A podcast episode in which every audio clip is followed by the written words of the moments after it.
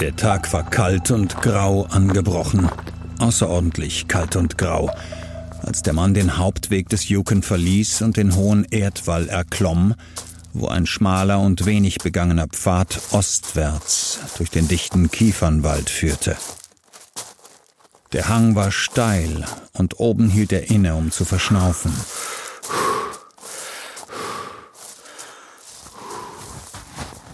Es war ein klarer Tag, und doch schien ein unsichtbares Leichentuch über dem Antlitz der Dinge zu liegen. Eine subtile Düsternis, die den Tag verdunkelte. Doch das beunruhigte den Mann nicht. Er hatte sich an die fehlende Sonne gewöhnt. Es war einige Tage her, dass er die Sonne gesehen hatte, und er wusste, dass noch ein paar Tage vergehen würden, bevor das freundliche Rund in südlicher Richtung kurz über den Horizont blicken würde, um sofort wieder aus dem Sichtfeld zu verschwinden. Der Mann warf einen Blick zurück auf den Weg, den er gekommen war.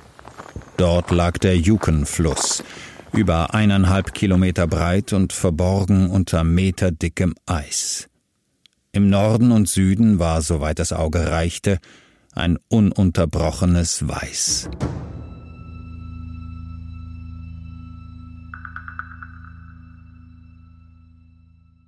Die Inuit in Kanada haben ein Sprichwort. Vielleicht ist es eher eine Art Segen. Wie das, was an Weihnachten immer in der Kirche gesagt wird, wenn man eigentlich schon nach Hause gehen möchte und Geschenke auspacken will. Dann spielt die Orgel, die Pastorin breitet die Arme aus und sagt sowas wie, der Herr lasse sein Angesicht leuchten über dir und sei dir gnädig. Bei den Inuit ist es ein bisschen pragmatischer. Wahrscheinlich haben sie nicht mal eine Orgel für den Soundtrack dabei. Aber das ist egal. Ihr Segen geht so. Mögest du Wärme im Haus haben, Öl in der Lampe und Frieden im Herzen. Mehr nicht. Nur Frieden, Licht und Wärme. Wärme ist eine uralte Pflicht des Lebens. Sie ist das Erste, was eine Mutter ihrem Kind geben kann, und sie ist das Letzte, was unseren Körper verlässt, wenn wir sterben. Vielleicht deshalb segnen die Inuit nicht mit Brot oder Wein, sondern einfach mit einem warmen Haus. Sie wissen, dass das nicht selbstverständlich ist. In Kanada, in der Gegend des Yukon-Flusses, können die Temperaturen bis auf minus 50 Grad fallen. In der Inuit-Tradition ist die Kälte ein lebendes Wesen, ein mächtiger Geist, der alle bestraft, die nicht an ihn glauben. Du solltest niemals prahlen, wie stark du bist, sagen sie. Denn der Kälte ist das egal. Am Ende macht sie keinen Unterschied. Erfrieren ist medizinisch gesehen ganz schön kompliziert. Aber man kann es runterbrechen. Menschen sind gleich warme Lebewesen. Das bedeutet, sie haben die Fähigkeit, ihre Körpertemperatur selbst zu regulieren. Um zu funktionieren, braucht unser Körper eine ziemlich genau definierte Kerntemperatur. Ungefähr 36,5 Grad. Wird es auch nur ein bisschen kälter, verengen sich die Blutgefäße. Das Blut zieht sich in den Körper zurück, Finger und Zehen werden gefühllos. Man kann nicht mehr richtig zugreifen, als ob die Nerven die Befehle des Kopfes nicht mehr ganz weiterleiten. Noch ist alles gut, denn unser Körper kann gegen den Wärmeverlust anarbeiten. Wir fangen an zu zittern. Jede Kontraktion der Muskeln heizt uns wieder etwas auf. Die ersten Anzeichen sind rote Flecken auf der Haut, vor allem im Gesicht und an den Händen. Das blutleere Gewebe wird so kalt, dass es einfriert. Hautzellen sterben ab. Das tut weh und das ist auch gut so. Dinge, die wehtun, sind noch nicht verloren. Man fängt an zu zittern, erst langsam, dann unkontrollierter. Der Körper versucht mit aller Macht, selbst Wärme zu erzeugen. Es hilft, die roten Stellen mit Schnee einzureiben und ein bisschen mit den Füßen zu stampfen. All das regt den Blutfluss wieder an und für eine kurze Zeit wird der Schmerz weniger. Aber dort, wo das Blut hineinfließt, wird wieder Wärme nach draußen abgegeben. Langsam kühlt der Körper aus. Kommt jetzt keine Wärme von außen, werden die Chancen zu überleben mit jeder Stunde weniger. Sinkt die Körpertemperatur auf 32 Grad, hört das Zittern auf. Aber das ist kein gutes Zeichen. Der Körper hat einfach keine Energie mehr und beschränkt sich jetzt darauf, die wichtigsten Organe am Leben zu erhalten. Das Taubheitsgefühl breitet sich auf Arme und Beine aus. Man fühlt sich wie gelähmt, sprechen fällt schwer und das Gehirn sinkt in eine Art Dämmerzustand. Der Körper wird unglaublich müde. Wenn man jetzt gerettet werden würde, müsste man schon mit schweren bleibenden Schäden rechnen. Wenn man nicht gerettet wird, kann der Körper das verbliebene warme Blut irgendwann einfach nicht mehr im Torso halten. Die Gefäße weiten sich wieder und das Blut schießt zurück in Arme und Beine. Es wird ein letztes Mal warm im Körper. Kälteidiotie nennt man das, weil Menschen, die erfrieren, in dieser Phase oft ihre Jacke ausziehen, weil ihnen so warm wird. Das ist natürlich nur von kurzer Dauer. Das Blut kühlt schnell aus und der Körper hat keine Möglichkeit, es wieder zu erwärmen. Der Kreislauf bricht zusammen. Das Herz hört auf zu schlagen. Und dann, dann ist es vorbei. Es gibt unterschiedliche Meinungen darüber, wie schmerzhaft der Tod durch Erfrieren ist. Manche glauben, es ist ein bisschen wie Einschlafen. Ärzte sagen, dass der Kampf davor aber die Hölle ist. Wie die eigene Körpertemperatur stündlich fällt, wie die Muskeln krampfen und Hände und Füße langsam erfrieren. Kälte tut irgendwann einfach furchtbar weh. Das wissen auch die kanadischen Inuit. Sie haben sich an das Leben in der Kälte gewöhnt, wissen um ihre Gefahren und ihre Unerbittlichkeit. Sie können morgens schon ahnen, wenn ein Tag bitter kalt sein wird. Und sie wissen, dass bei einem Tagesmarsch in so einer Temperatur jeder kleinste Fehler tödlich ist. Man geht nicht bei minus 50 Grad am Yukon entlang. Vor allem nicht allein. All das, der mysteriöse, weitreichende, haarfeine Weg, das Fehlen der Sonne am Himmel, die schreckliche Kälte, das alles erfassende Fremde und Unheimliche beeindruckte den Mann nicht. Als er sich anschickte, weiterzulaufen, spuckte er gedankenverloren aus. Es entstand ein scharfes, explosives Knacken. Er spuckte erneut aus, und wieder, noch in der Luft, bevor sie in den Schnee fiel, knackte die Spucke. Er wusste, dass bei minus 50 Grad die Spucke im Schnee knistern würde, aber hier knisterte sie bereits in der Luft. Zweifelsohne war es kälter als 50 Grad unter Null. Wie viel kälter, das wusste er nicht. Aber die Temperatur spielte keine Rolle. Er war auf dem Weg zum alten Goldgräbergrund am linken Arm des Henderson-Flusses, an dem die Jungs bereits eingetroffen waren. Er würde gegen sechs Uhr abends im Lager eintreffen.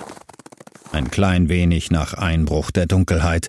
Das mochte sein, aber die Jungs würden ja dort sein, ein Feuer wäre bereits entfacht und ein warmes Abendessen bereitet.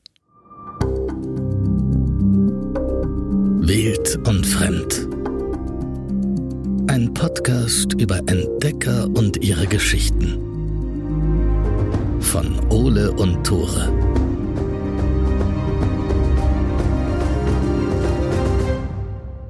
Moin, herzlich willkommen zu Wild und Fremd, eurem Poeten-Podcast. Ich bin Tore. Und ich bin Ole und das sind wir heute ein bisschen, oder? Ja, wir sind am Ende der Folge ganz schön philosophisch geworden und haben uns über ziemlich grundlegende Sachen des menschlichen Lebens Gedanken gemacht. Yes, ich glaube, ihr habt es vielleicht auch schon gehört. Das heute hier ist keine klassische Wild- und Fremdfolge. Heute geht's eher um ein Thema, was uns schon auf ganz, ganz vielen Expeditionen begleitet hat. Erst recht in der letzten ganz, ganz großen.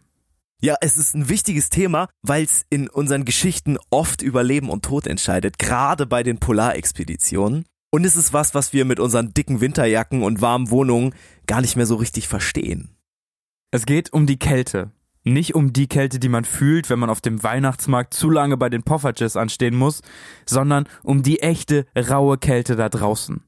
Und um das, was sie mit uns macht. Ey, ich habe früher gedacht, ich wäre ein Winterkind. Same, weißt du, ja. so ein richtig kernig draußen im Schnee spielen, Schlitten fahren am Berghölzchen. Das waren wir doch beide, oder? Ja. Waren wir nicht beide solche wir waren beide Winterkinder? Winterkinder. Ja. Wir sind auch im Winter geboren, muss man dazu sagen. Ja. Vielleicht spielt das rein. safe. Ich habe gedacht, die Kälte wäre mein Freund. Ich habe das richtig gemocht und es war mir tausendmal lieber, als im Sommer vor Hitze in der Schule am Stuhl festzukleben. Und dann, gar nicht so lange her, habe ich das erste Mal richtig gefroren. Nicht am Weihnachtsmarkt in der Schlange bei den Poffertjes, sondern auf einem Berg in Schottland. Wir haben dort zusammen wahrscheinlich eine der schlimmsten Nächte in unserem Leben verbracht. Also bei mir im Ranking ist sie auf jeden Fall sehr, sehr weit oben. Ja. Das ist trotzdem natürlich nichts im Vergleich zu den unglaublichen Entbehrungen, die auf richtigen Polarexpeditionen passiert sind. Und ich glaube, wir haben einfach bis heute nicht ansatzweise verstanden, was Frieren überhaupt wirklich bedeutet. Der Punkt ist, ich habe endlich verstanden, warum ich den Winter mag. Nicht, weil ich die Kälte gern hab. Ich glaube, niemand mag die Kälte wirklich. Ich mag den Winter, weil ich das Gefühl mag, vor der Kälte beschützt zu sein. Ich kann draußen sein, Schneemann bauen, Schlitten fahren, aber ich kann jederzeit zurück an die warme, trockene Heizung und mir einen Kakao machen. Ich finde es vor allen Dingen so krass, wenn man sich überlegt, wie stark wir den Bezug zur Kälte verloren haben. Voll, ja. Und vielleicht genau deswegen haben wir heute diese Geschichte mitgebracht. Ihr habt den Anfang ja schon gehört. Es geht um einen Mann, der ungefähr zur Zeit des Goldrausches am Yukon mitten im Winter zu einem kleinen Tagestrip aufbricht. Man muss sagen, diese Geschichte ist fiktiv. Sie ist nicht echt.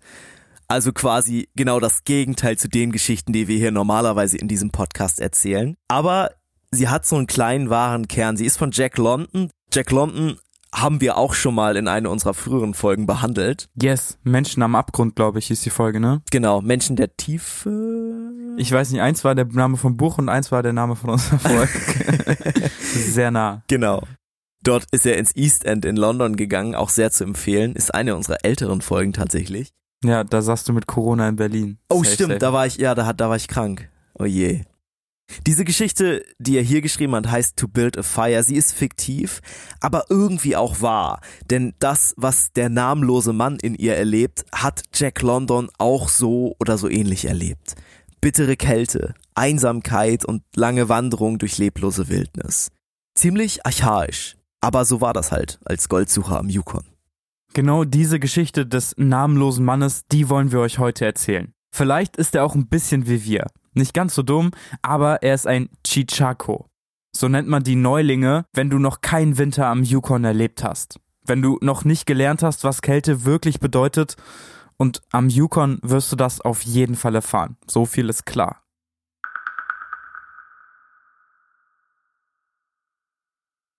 Der namenlose Mann reist schnell und ohne viel Gepäck. Das Einzige, was er bei sich hat, ist ein kleiner Snack zum Mittag. Neben ihm läuft sein Hund, ein großer grauer Husky. Im fahlen Licht des Vormittags stapfen die beiden den schmalen Weg am Fluss entlang. Es ist ein alter Schlittenpfad, aber seit Wochen ist niemand mehr hier entlang gereist. Er schlängelt sich durch einen kargen Fichtenwald und dann ans Ufer des Flusses. Es ist so still, wie es nur in der Wildnis am Yukon sein kann. Einzig die stapfenden Schritte und das gelegentliche Fiepen des Hundes stören die Ruhe.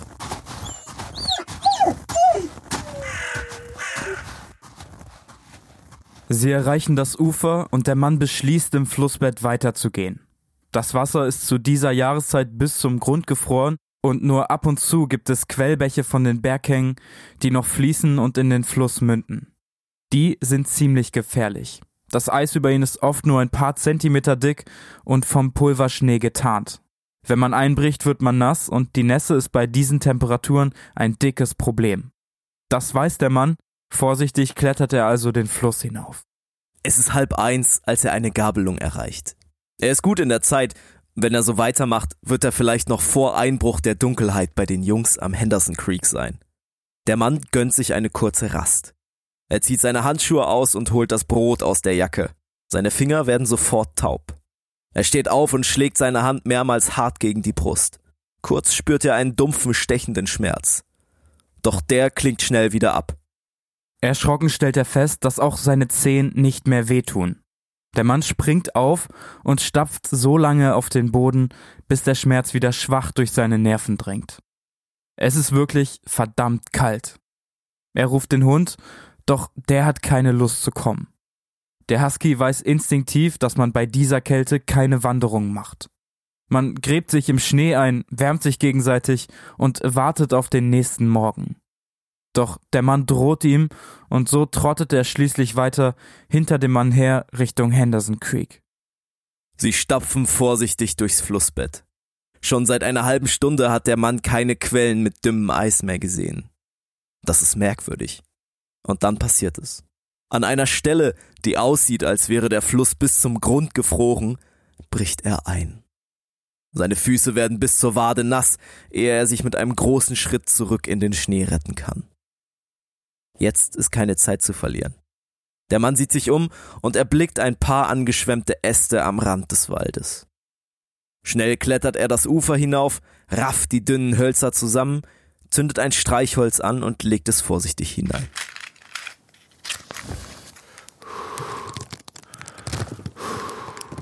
Er arbeitete langsam und sorgfältig, sich der Gefahr voll bewusst. Stück um Stück, als die Flamme größer wurde, nahm er größere Zweige, um sie zu füttern. Er wusste, dass er sich keinen Fehler leisten durfte. Bei minus 60 Grad durfte sich ein Mann keinen Fehler leisten, wenn er ein Feuer machen wollte, besonders dann nicht, wenn seine Füße nass waren. Die Durchblutung nasser und gefrorener Füße kann nicht wieder angekurbelt werden, wenn minus 60 Grad herrschen. All das wusste der Mann. Der Alte am Sulphur Creek hatte ihm das im letzten Frühjahr erzählt, und nun war er für den Ratschlag dankbar. Das Gefühl war gänzlich aus seinen Füßen gewichen. Die nassen Füße gefroren schneller und die unbedeckten Finger wurden schneller taub, obwohl sich noch keine Erfrierungserscheinungen zeigten. Nase und Wangen waren bereits erfroren, während die Haut am ganzen Körper abkühlte, nachdem die Durchblutung fehlte. Aber er war in Sicherheit. Das Feuer brannte mit ganzer Kraft. Er fütterte es mit Ästen so dick wie seine Finger. Das Feuer war ein Erfolg. Der Mann versucht, die Schuhe auszuziehen, doch sie sind festgefroren. Das Feuer ist zwar immer noch recht klein, aber seine Wärme ist lebenswichtig. Der Mann will sein Messer auspacken, um die Schnürsenkel aufzuschneiden. Die nackten Füße müssen erst mit Schnee eingerieben werden, und dann kann er sie vorsichtig aufwärmen. Es ist ärgerlich, jetzt wird er erst spät abends bei den Jungs sein. Ziemlich ärgerlich. Vielleicht wird er den ein oder anderen Zeh verlieren. Aber wenigstens brennt sein Feuer. Doch er hat einen Fehler gemacht. In der Hektik hat der Mann sein Feuer am Waldrand angezündet, direkt unter einer großen Fichte. Der Wipfel über ihm bewegt sich hin und her, und mit jedem Ast, den der Mann aus dem Unterholz zieht, lockert sich der Schnee auf den Zweigen. Es war seit Tagen windstill, und so hatte sich eine große Menge angesammelt. Von der Baumspitze aus rutscht der Schnee jetzt hinunter, reißt auf dem Weg Äste und Fichtennadeln mit, und die ganze Schneeladung kracht mitten auf das kleine Feuer. Von einem Moment auf den anderen ist es wie ausradiert. Entsetzt starrt der Mann auf den unförmigen Haufen Schnee. Sein Instinkt sagt ihm, dass es jetzt um Leben und Tod geht. Er muss sofort ein neues Feuer machen, diesmal im offenen Gelände. Schnell rafft er ein paar Zweige zusammen. Seine Finger greifen nicht mehr richtig, er muss also beide Hände zusammenpressen. Dann humpelt er weg vom Waldrand und schichtet einen neuen Haufen auf. Mit jeder Minute, die vergeht, erfrieren seine Füße. Das weiß der Mann. Er muss sich beeilen. Er zog den Handschuh von der rechten Hand und holte die Birkenrinde hervor. Die entblößten Finger wurden sofort wieder taub. Als nächstes zog er ein paar Schwefelhölzer heraus, aber die enorme Kälte hatte den Fingern bereits wieder alles Leben entzogen. Beim Versuch, ein Streichholz von den anderen zu entnehmen, fiel ihm das ganze Bündel in den Schnee. Er versuchte sie im Schnee wiederzufinden, scheiterte jedoch. Die toten Finger konnten weder etwas spüren noch greifen. Nach etlichen Versuchen gelang es ihm, das Bündel zwischen die behandschuhten Handgelenke zu klemmen. Als es aufflammte, hielt er es mit den Zähnen an die Birkenrinde aber der Schwefelrauch stieg ihm in die Nase und in die Lungen und er musste zuckend husten. Das Streichholz fiel in den Schnee und erlosch.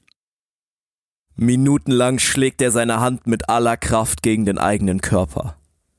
Da, endlich, ein kleiner, dumpfer Schmerz. Der Mann lenkt alle Kraft und jeden Gedanken auf seine Finger und versucht ein neues Streichholz zu greifen. Doch sie gehorchen ihm nicht. Das ganze Bündel fällt in den Schnee. Seine Finger sind tot. Der Mann reißt sich die Handschuhe mit den Zehen von den Händen und klammert das Bündel Streichhölzer zwischen seinen Handgelenken fest. Seine Finger sind vielleicht erfroren, aber die Armmuskeln noch nicht. Mit einem Ruck reibt er die Streichhölzer über sein Bein. Sie flammen auf, 70 Köpfe auf einmal. Es riecht nach verbranntem Fleisch, aber der Mann fühlt nichts mehr. Konzentriert hält er die Flamme gegen die Zweige. Erst als ein stechender Schmerz seinen Arm hinausschießt, lässt er los. Die Streichhölzer fallen in den Haufen, aber das Feuer brennt. Er begann damit, trockenes Gras und kleine Zweige auf die Flamme zu legen. Er hegte und pflegte sie sorgfältig und umständlich. Sie bedeutete Leben und durfte nicht erlöschen. Das stockende Blut unter der Oberfläche des Körpers ließ ihn zittern, und er wurde noch unbeholfener. Ein großes Stück grünes Moos fiel direkt auf das Feuer. Er versuchte es mit seinen Fingern herauszuholen, aber sein zitterndes Gerippe führte dazu, dass er zu weit hineinstocherte und er zerstörte den Kern des Feuers. Das brennende Gras und die kleinen Zweige teilten sich und stoben auseinander. Er versuchte sie wieder zusammenzuwischen, aber anders als beabsichtigt hatte er das Zittern nicht unter Kontrolle, und die Zweige stoben hoffnungslos auseinander. Jeder Zweig stieß Rauch aus und erlosch. Der Feuerspender hatte versagt. Eine sichere Angst vor dem Tod, dumpf und bedrückend überkam ihn. Er rannte blindlings drauf los, ohne Ziel und mit einer Angst, die er noch nie zuvor im Leben gespürt hatte. Während er rannte, fühlte er sich besser. Er zitterte nicht mehr. Wenn er weiter rennen würde, würden seine Füße vielleicht auftauen und was soll's, wenn er weit genug rennen würde, würde er das Lager und die Jungs erreichen. Zweifelsohne würde er einige Finger und Zehen und Teile des Gesichts verlieren, aber die Jungs würden sich um ihn kümmern und das pflegen, was von ihm übrig war, sofern er nur dorthin kommen würde. Humpelnd stolpert der Mann durch den Schnee. Er fällt hin, rafft sich wieder auf und läuft weiter. Als er sich nach einer gefühlten Ewigkeit umblickt, sieht er, dass er nur ein paar hundert Meter weit gekommen war. Der Platz mit dem erloschenen Feuer liegt noch fast in Wurfweite. Der Mann wird panisch. Wie wild hastet er durch den Pulverschnee, doch er hat das Gefühl, die Kontrolle über seine Beine verloren zu haben. Da wird ihm auf einmal ganz warm. Er weiß, dass das das letzte Stadium ist. Er wird es nicht mehr zu den Jungs schaffen. Niemals. Und doch stolpert er weiter. Diesmal überfiel den Mann das Zittern sehr rasch. Er würde den Kampf gegen den Frost verlieren. Als er Atem und Selbstbeherrschung zurückerlangt hatte, setzte er sich aufrecht hin und beschäftigte sich im Gedanken damit, wie er dem Tod mit Würde entgegentreten könnte.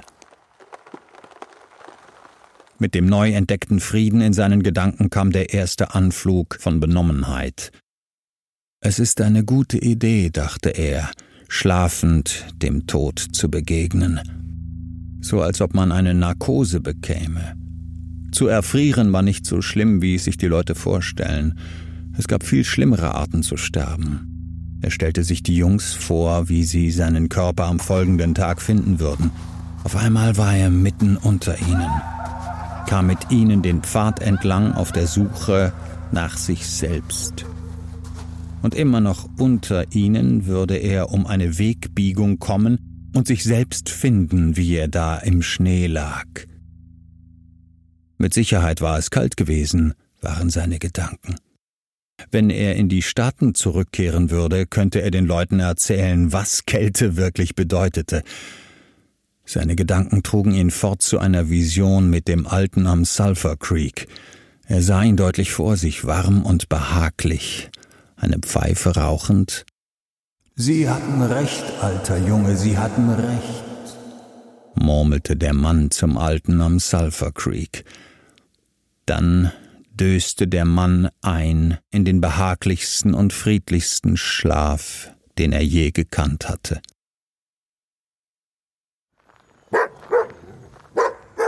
Der Hund saß vor ihm und wartete. Es gab keine Anzeichen, dass ein Feuer gemacht werden würde, und abgesehen davon hatte der Hund es noch nie erlebt, dass ein Mann so im Schnee saß, ohne ein Feuer zu machen.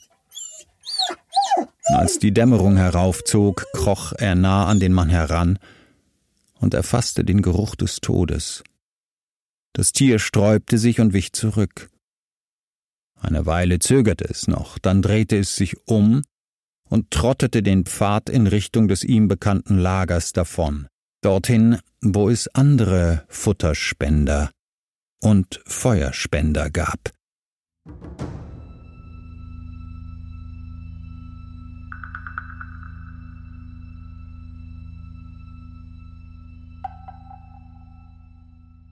Wir haben diese Folge die schlimmste Horrorgeschichte der Welt genannt. Das ist natürlich ziemlich krass. Ich muss immer an deine Filmvorlieben denken. Und es ist so brutaler geht's eigentlich nicht. Der Horror, der hier rüberkommt, ist halt nicht so bam da. Der baut sich so langsam auf, ne? Und bei mir war das auch so, als ich die Geschichte das erste Mal gelesen habe, da wusste ich ungefähr nach drei oder vier Sätzen sofort, der Mann wird diesen Tag auf jeden Fall nicht überleben. Ja. Das hing auch nicht so in der Luft, sondern so, du weißt genau, hier wird was Schreckliches passieren. Ja. Safe. Und es ist ja von vornherein alles klar. Es gibt ja keine Überraschung. Die Kälte ist da und es lauert kein Monster im Wald oder irgend, irgendwas. Es gibt keine Überraschung. Und der Mann weiß das auch selber, dass die Kälte da ist. Er spuckt ja noch aus und sagt, oh ja, es müssen unter minus 50 Grad sein. Safe. Und ich meine, am Ende ist es nur seine eigene Unerfahrenheit, die ihn tötet. Ja. Dieses wirklich fucking wahnsinnige Vorhaben, bei minus 50, bei minus 60 Grad einen Tagesmarsch durch die Ödnis zu machen. Halt auch ohne irgendwelche Ausrüstung. Ja, der, hat ja nichts dabei, außer sein Essen und ja, sein Jacke. Brötchen so. in der Jackentasche, Ja. so, ne, das war's. Und dann machst du halt einen Fehler. Das, und dieser Fehler ist dann halt das große Problem. Er tritt in dieses Wasserloch, weiß, okay, jetzt muss ich wirklich schnell ein Feuer machen, sonst erfriere ich. Und dann verkackt er es beim ersten Mal. Und ich glaube, das war so der Moment, wo er so im Herzen gewusst hat, jetzt, das war's jetzt. Also, du kannst in ein Wasserloch fallen, das verzeiht dir die Kälte noch, wenn du danach schnell ein Feuer anzünden kannst. Genau, du musst dich halt aufwärmen können danach. Und wenn du das nicht mehr machen kannst, dann bist du halt am Ende. Ich finde am schlimmsten an dieser Geschichte die Hoffnung des Mannes. Ja. Wie er sich einfach denkt, ey, ich laufe jetzt die ganze Zeit, dann bleibe ich warm, bin bald bei den Jungs.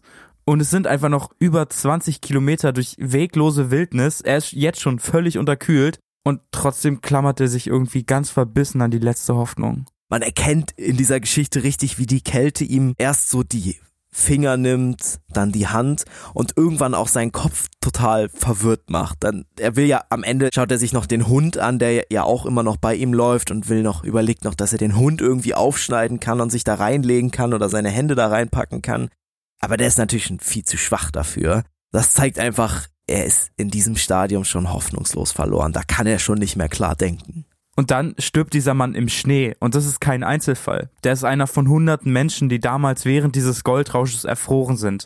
Hypothermie war damals einfach eine super, super häufige Todesursache in eben dieser Gegend. Vielleicht ist es auch so eine krasse Horrorgeschichte, weil man richtig fühlen kann, wie stündlich das Leben aus diesem Menschen geht. Das ist ein absolut gesunder, fitter Mann, der da am Morgen aufbricht, wird jede Stunde hilfloser und nachmittags ist er tot. Wir haben es am Anfang schon gesagt, dass Wärme irgendwie das ist, was als letztes aus deinem Körper geht, wenn du tatsächlich stirbst. Also quasi das letzte Menschliche, was noch da ist, wenn du lebst. Und bei diesem Mann wird diese Wärme als erstes genommen. Okay, wir haben euch jetzt die fiktive Story von einem Goldsucher erzählt, der irgendwo am Yukon vor 120 Jahren erfroren ist. Krasse Geschichte, du hast schon gesagt, es war kein Einzelfall, aber so richtig was mit uns zu tun hat es nicht, oder? Richtiger Backfire, nachdem alle Gaspreise angestiegen sind. Oh ja, da werden wir auch noch drüber. Aber du hast recht, in unserer Welt fristet die Kälte so ein kleines Nischendasein. Man spürt sie erst wirklich, wenn man auf dem Weg zur Arbeit ist oder wenn man mal wieder die Heizung entlüften muss. Aber die verletzt uns nicht, die tötet auch nicht. Sie ist im besten Fall einfach nur super, super nervig. Es gibt aber auch heute noch Menschen, hier mitten in Europa, die erfrieren müssen. Weil sie nicht das von der Zivilisation abkriegen, was uns alle vor der Kälte schützt. Und deswegen ist unsere Geschichte heute noch nicht zu Ende. Wir wollen euch noch ein bisschen mehr über diese Menschen erzählen. Es ist ein klarer Vormittag Mitte Dezember. Tore und ich sind mal wieder in Berlin unterwegs und es ist wirklich verdammt kalt, als wir aus der S-Bahn ins Freie stolpern. Wir haben ein Interview mit jemandem, der täglich mit der Kälte zu tun hat. Er heißt Herr Heuer. Herr Heuer sagt, wir können auch Dietrich zu ihm sagen. Er wird bei seiner Arbeit eh meistens geduzt, denn Herr Heuer und sein Team bringen Wärme. Ehrenamtlich. Vor allem zu denjenigen, die irgendwie durch das Netz der Gesellschaft gefallen sind. Die, die im Winter auf der Straße leben müssen. Und das sind allein in Berlin ganz schön viele. Die genauen Zahlen der obdachlosen Menschen äh, gibt es nicht. Es gab eine Zählung im 29. Januar 2020. Da wurden unter 2000 Obdachlose gezählt. Schätzungen gehen davon aus, dass es zwischen 8 und äh, 12.000 sind wobei ungefähr 800 Personen jährlich dazukommen. Und das ist unglaublich krass. Ziemlich klar auch, dass nicht jeder von denen die kalten Nächte überleben kann. Man kann nicht mit Sicherheit sagen, wie viele Menschen tatsächlich in Deutschland auf der Straße erfrieren, aber es sind wohl etwas über 20 jedes Jahr. Besonders gut möglich, dass in diesen kalten Wochen jede Nacht irgendwo jemand erfriert.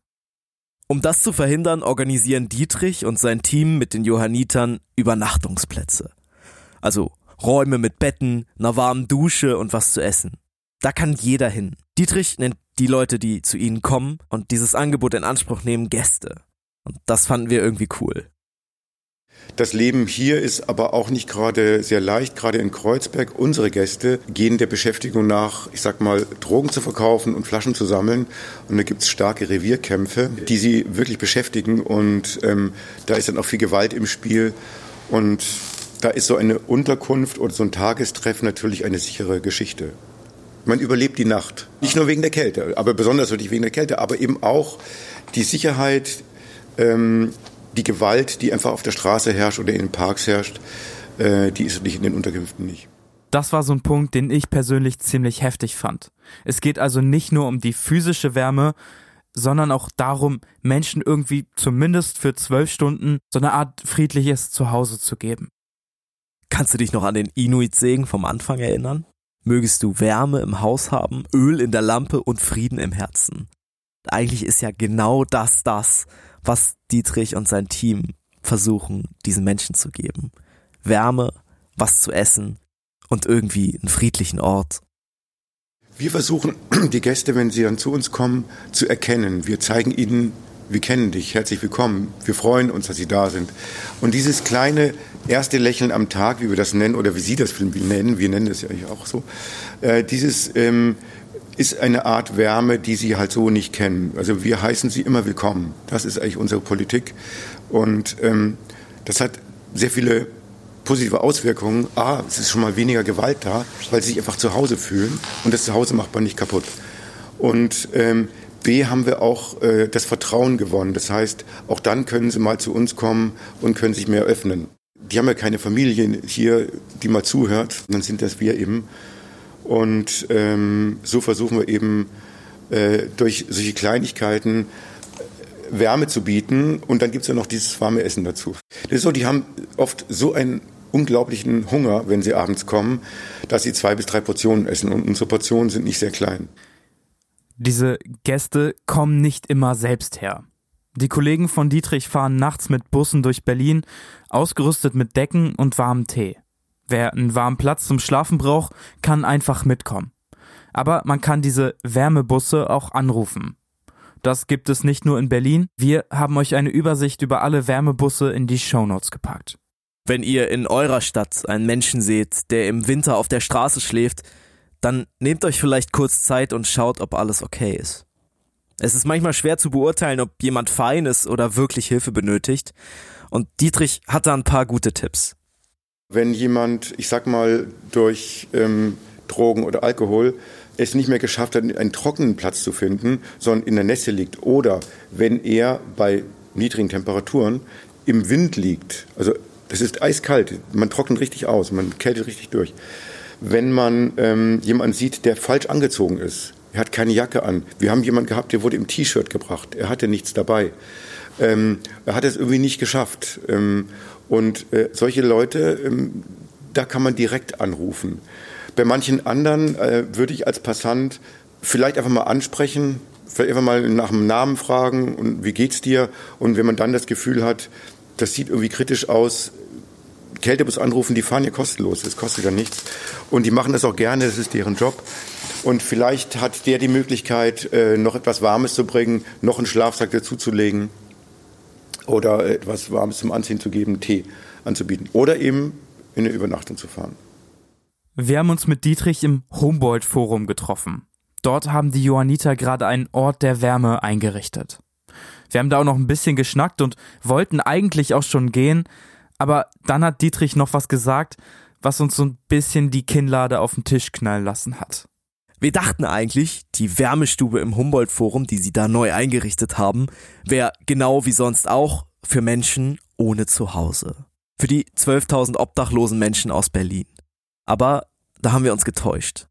Aber es gibt ja auch die anderen, die eine Wohnung haben und die aber nicht das Geld haben, äh, die jetzt äh, noch durchzuheizen und die sparen sich hier dadurch auch nochmal vier Stunden heizen, kriegen hier auch noch warmes Essen und diese Gäste, die verstecken sich insofern, als dass sie sich kleiden wie wir. Das heißt, man erkennt sie wirklich nicht. Die kommen ja auch hierher. Das haben wir übrigens auch in der, der Notübernachtung festgestellt. Wir haben ja da auch die Gäste, die nur zum Essen kommen. Das bedeutet ja, die haben eine Wohnung. Und äh, das sind eben genau auch die Gäste, die auch hierher kommen. Wir haben viele Gäste jetzt äh, hier angezogen dadurch. Ähm, die kennen uns auch und äh, freuen sich dann hier sein zu können, noch mal vier Stunden länger. Die kommen hier um 14 Uhr an, müssen dann um 18 Uhr gehen und um 19 Uhr können sie Abendessen in der Notübernachtung. Und somit ist der Tag in der Kälte oder im kalten Zuhause mit den teuren Heizkosten kürzer. Die Kälte ist eben kein Randgruppenproblem mehr. Nichts, was nur den Ärmsten der Armen passiert. Sie trifft jetzt auch Menschen mit Wohnung, Menschen, die nicht auf den ersten Blick als arm oder bedürftig angesehen werden. Und Wärme wird zum Luxus. Man muss es sich eben leisten können. Nicht nur in Deutschland ist das so. Auch in Großbritannien werden die Wärmestuben und Suppenküchen immer voller. Weil Menschen es sich nicht mehr leisten können, es warm zu haben. Wenn ihr Dietrich und die Johanniter unterstützen wollt, schaut mal in die Show Notes. Wir haben euch ein paar Adressen verlinkt. Sie freuen sich vor allem über Sachspenden, warme Kleidung, Hygieneartikel, sowas halt. Aber natürlich auch über Geldspenden.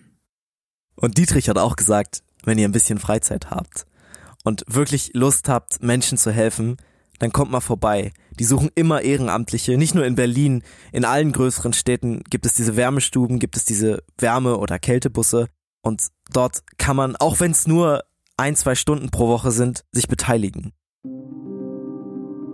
Ich habe mich mit meiner Rallye-Lehrerin mal unterhalten, aber halt im Unterricht, ne? Es war so ein Unterrichtsgespräch. Und sie meinte, diese Dankbarkeit, die da rausgeht, ne? Wenn man sagt, man arbeitet ehrenamtlich, nicht weil man auf das Geld fixiert ist, sondern einfach weil es Spaß macht und man rausgeht und denkt, ey, ich habe was Gutes gemacht. So, ich habe einen positiven Einfluss auf die Welt. Das trägt unglaublich. Das war's von uns. Danke, dass ihr zugehört habt bei dieser doch etwas anderen Folge von Wild und Fremd. Schreibt uns bitte, bitte, bitte, ob ihr diese Art von Folgen mögt oder nicht. Wenn ja, dann werden wir sicherlich ab und zu nochmal so eine Special-Folge machen. Wenn nicht, dann beschränken wir uns auch gerne weiterhin auf historische Expeditionen. Gar kein Problem. Die Expeditionsfolgen, die werden uns nie ausgehen. Davon haben wir auch genug und es werden einige richtig gute in Zukunft kommen. Checkt auf jeden Fall Instagram ab, da haben wir einen interessanten Post zu der Folge heute hochgeladen. Bewertet uns gerne auf Spotify, auf Audible, auf Amazon, wo auch immer ihr hört. Wir freuen uns und wir hören uns nächste Woche. Bis dahin, macht's gut.